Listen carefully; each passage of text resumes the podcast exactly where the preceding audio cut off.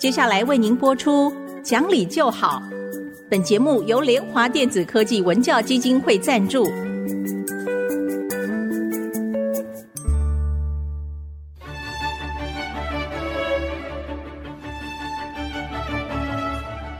在日常生活当中，人们的不理性行为经常是隐藏在看似理性的包装和掩盖之下，很难被察觉。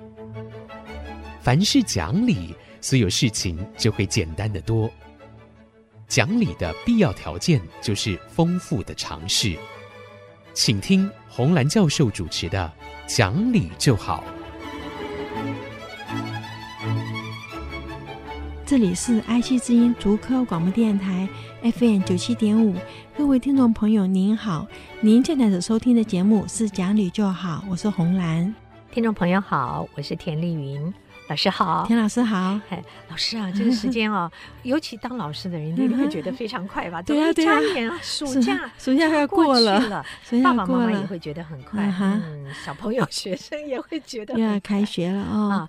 我们呃，免不了要在这个时候要再一次提醒家长，因为开学了啊，有很多事情是父母亲要可以帮孩子们先去注意的。对，所以老师，您觉得这个时候？爸爸妈妈要做些什么事？嗯，我觉得第一个就是养成孩子的好习惯。嗯，比方说，如果你孩子是现在一年级或者是三年级，因为我们说一三五哈，就是说二年级的小朋友过了一个暑假以后，开学是三年级，嗯，老师就会觉得，哎，孩子长大很多。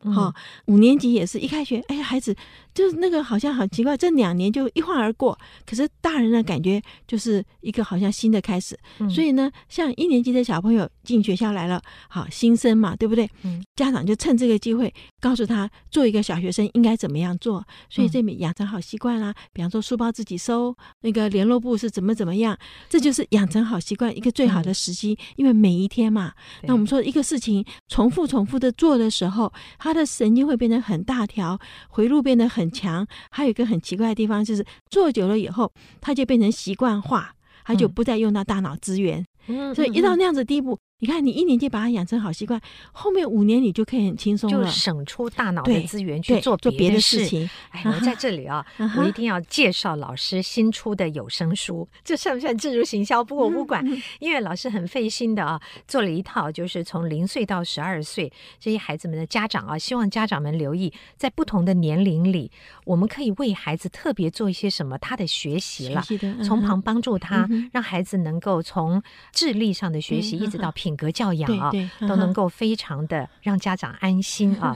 那这个是老师全部重新整理，我知道您花了很长很长时间，全部重新整理，大家可以到博客来上面去看资料好了。因为我总是一直觉得，就像我最近去替司法人员训练班上课哈。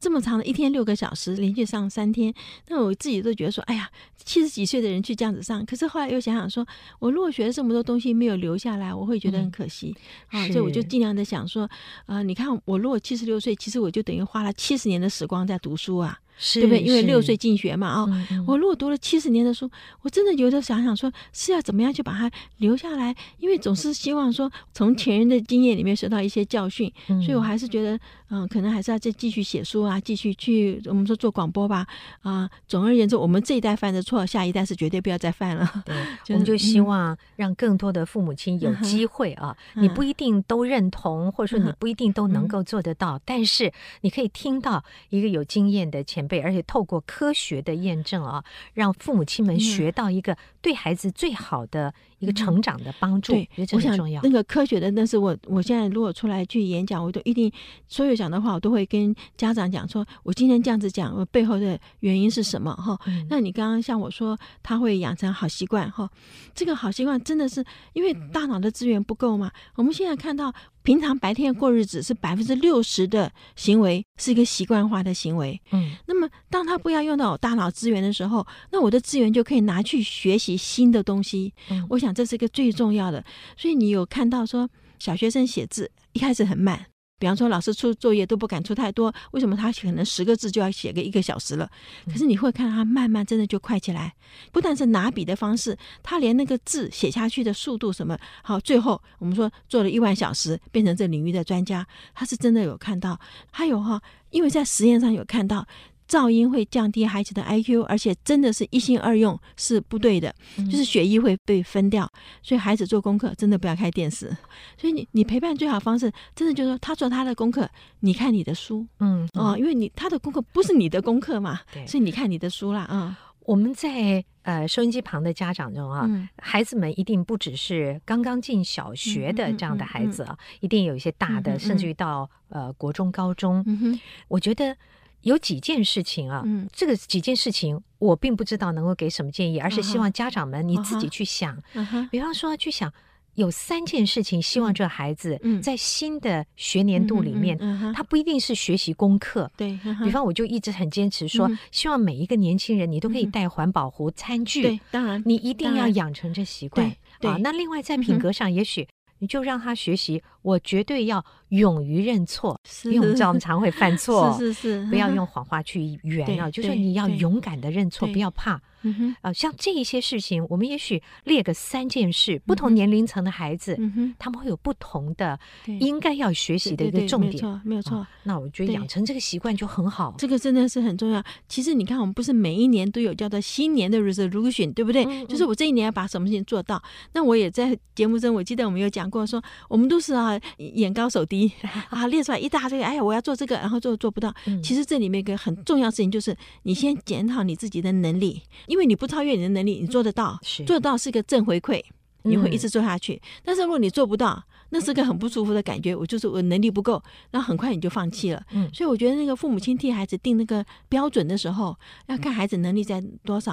所以我觉得三个也是真的很好，就是今年里面我做到什么什么什么，然后我们到年底的时候来看我是不是真的做到了。那在念书这个部分，你会提出什么样的意见？好，我觉得哈。其实我们一直都叫孩子读读读，对不对？我们很少。引诱他去想他为什么要读来着手，是因为我们在实验上一直看到被动神经不会连接，只有主动神经才会连接。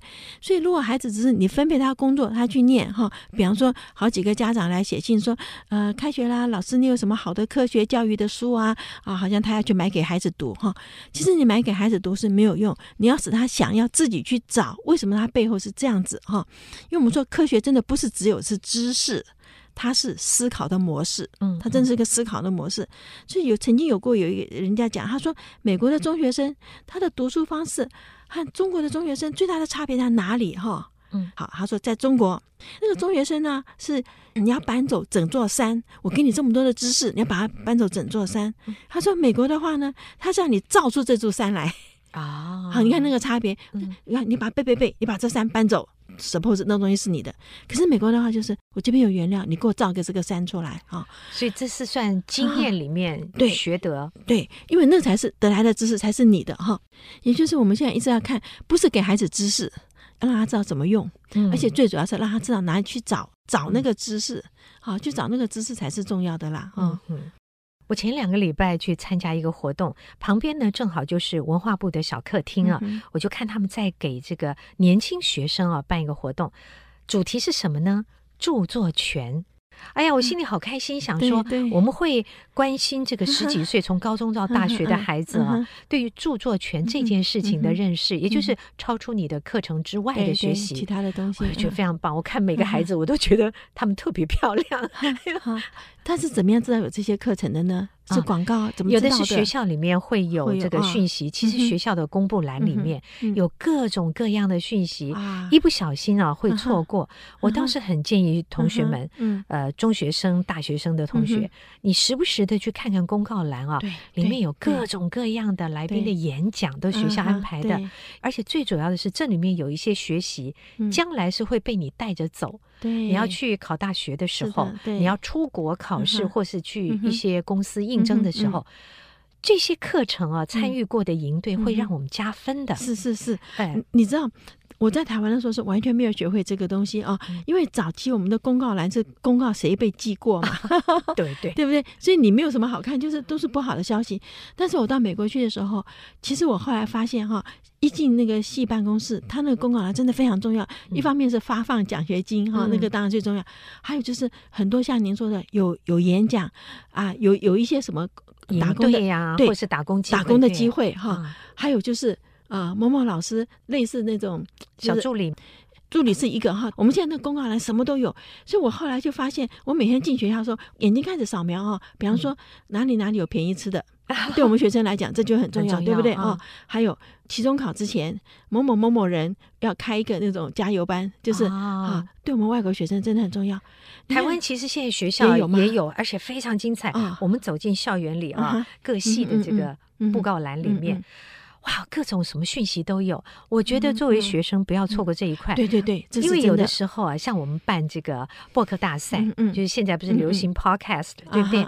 那很多人想要自己做一个播客主，我们反倒是主办单位啊，像爱惜之音有时候办一些到各学校去做这个什么环保讲座啊之类，很多时候学生没有看到，我们打电话去问的时候，他们说。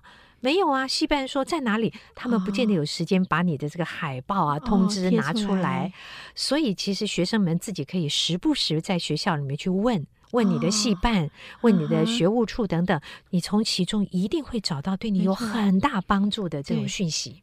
哇，现在的学生，如果你只知道。去打个工赚点钱，然后就去卖点喜欢东西，你真是浪费了。因为四年里面，在这个校园里，不知道会出现多少多少的机会，你不要错过了。是，你知道，我们还是一定要讲一下哈，打工，除非你真的是生活上过不去哈，不然的话，你这样十九岁进大一到二十二岁大学毕业，这四年真的是给你的黄金时间，是你读书的黄金时间。所以你一定要这样子想，就是我现在赶快把书读好，我去学所有可能在学校里可以学到的东西，甚至不是有人言毕，想要多学一点东西嘛，对不对？所以你这样子的话，你充实好了你自己，那你出去你找工作的时候，你告诉人家说我会这个，我会那个，我会那个，你每会一个东西，他必须要加你钱的呀，嗯，对不对？有一种打工啊，我可以接受，就是。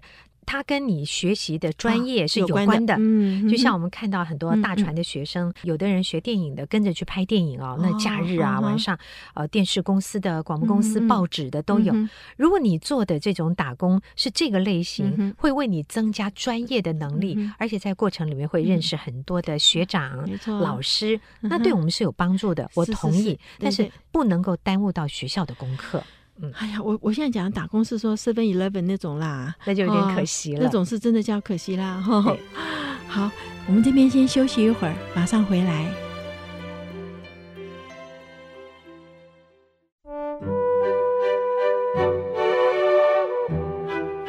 欢迎各位再回到讲理就好的节目，我是红兰。老师，我前一阵子啊，听到一个新的 podcast 的节目啊。那我那时候很感动，是因为主讲的人都已经八十岁了。嗯，他讲的话题呢，尤其让我觉得好奇。嗯，他谈到的是有关于飞航的故事啊。那讲到是海峡两岸的最后一场空战。哇！但是民国五十几年的事情啊，最后一场空战。那他讲到了当时的怎么样击落了米格机，然后我们自己的几个飞行员，其中有一架飞机还掉了等等。我就现在想说，哎，我听的那个时候是。八月十五号，头一天呢，就是八一四空军节。空军节，哎，我还知道，我好像对。很久已经没有人提到空军节这件事。然后这两天，你看九三军人节，我记得我小的时候，军人节的时候，哎呀，学校是会严格要求我们要写卡片呐，对，要向军人致敬啊。所以趁着这个机会，因为台湾的这个 军人最近很辛苦，我们受到一些干扰之后啊，其实尤其空军，你不停的要起飞降落，起飞降落，海军也是一样要绕行，所以其实是很辛苦的。所以朋友们，你周边如果有军人朋友啊，有这样的家属的话，你一定要向他们问候一下，军人节快乐。是是是，其实哦，你知道军人。非常重要，因为他一定要认同这个国家，才会为这个国家牺牲。可是他这个认同一定是由老百姓心中尊敬他才可以，对，对不对？因为他们是以生命来为这个国家付出。没错，所以我看到哈，比方说这个 好几个国家，他的军人是有特别，比方说等火车，嗯，他有特别门进去，啊，特别的门门进去，对，他就是不要像人家这样排队啊，挤个半死啊那样子的。然后呢，有特别给军人的休息室，啊，我觉得那个就很重要哈。对，嗯，其实。最早以前去美国的时候，美国军人其实很被尊重。他什么时候从越战开始？嗯，从越战开始以后啊，哎呀，美国军人的地位就一落千丈。回来的时候还有人吐口水啊什么，那是不对的。因为你不管怎样，你赞不赞成这个战争，他今天是国家的指派出去指派出去的。所以那个那时候我们在心理系啊，对于那种创伤后压力症候群啊，啊，那军人都好可怜。最后他们真的没有死在战场，死在自己的手上，就不能够忍受那个状态，就自杀。很多军人其实是真的很辛苦，嗯、因为你知道军人他的、嗯、呃。接受命令，嗯、任何命令他接受，这是他的天职。嗯、对他得服从，为老百姓跟国家牺牲生命，嗯、也是他的责任。对，对哎，我觉得有什么理由对军人不礼貌呢？就是啊，那早期当然就是没有什么受教育嘛，就是什么好男不当兵，好铁不打钉啊，就以前是有这种不好的观念。当然还有就是军人薪水低嘛，嗯、这整个社会都是只要钱少的工作就会被鄙视啊，那这是很不应该的。嗯、不过现在应该要改过来了，现在真的是你说九三军人节，我现在还不晓得有没有学生记得说这个是军人节。我想到在我自己小的时候，嗯、我父亲他们那一辈啊，嗯、有很多的军人就就退伍了。退伍之后做什么呢？去骊山开农场的非常多。嗯、然后那时候十大工程也有很多人投入进去。是的，还有一些呢，可能他在战争中受了一些伤之类，所以。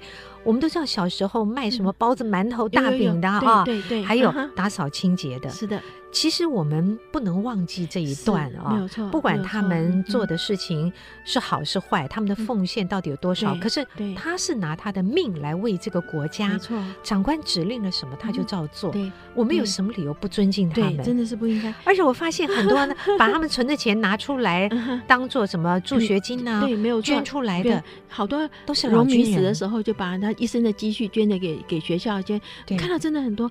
你知道现在还有个事情，我突然想起来，二零二三年教官要退出校园，就是就没有教官了。